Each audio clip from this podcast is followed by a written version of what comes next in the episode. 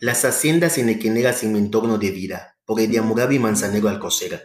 A través de este nuevo podcast te presentaré las haciendas enequeneras ubicadas en el municipio de Canasim, en el estado de Yucatán. Canasim.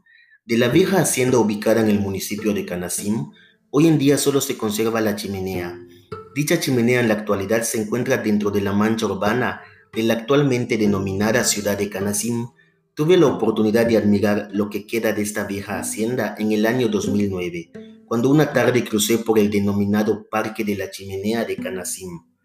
Según datos históricos, el nombre del municipio significa en lengua maya tú tensas o tensas fuertemente. Se deriva de los vocablos mayas cam, fuerte, y por otra parte sim, que significa tensar o estirar. La población de Canasim, cabecera del municipio, surge después de la conquista. La importancia del poblado y el municipio empieza propiamente en 1821, cuando Yucatán se declara independencia de México independiente de la corona española. En 1700 se asigna la encomienda a Francisco de Sosa con 209 indios a su cargo. En 1727 es encomienda de Josefa Díaz Bolio con 211 indios. En 1733 se da la encomienda a Sor María Josefa con 155 indios bajo su custodia.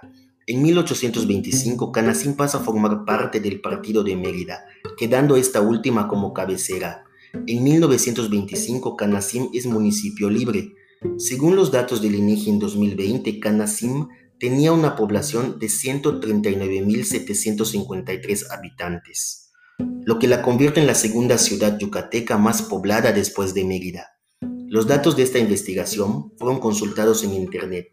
En mi próximo podcast conoceremos datos relevantes de la hacienda San Antonio Tehuitz, ubicada al suroriente del municipio de Canasim, en el estado de Yucatán.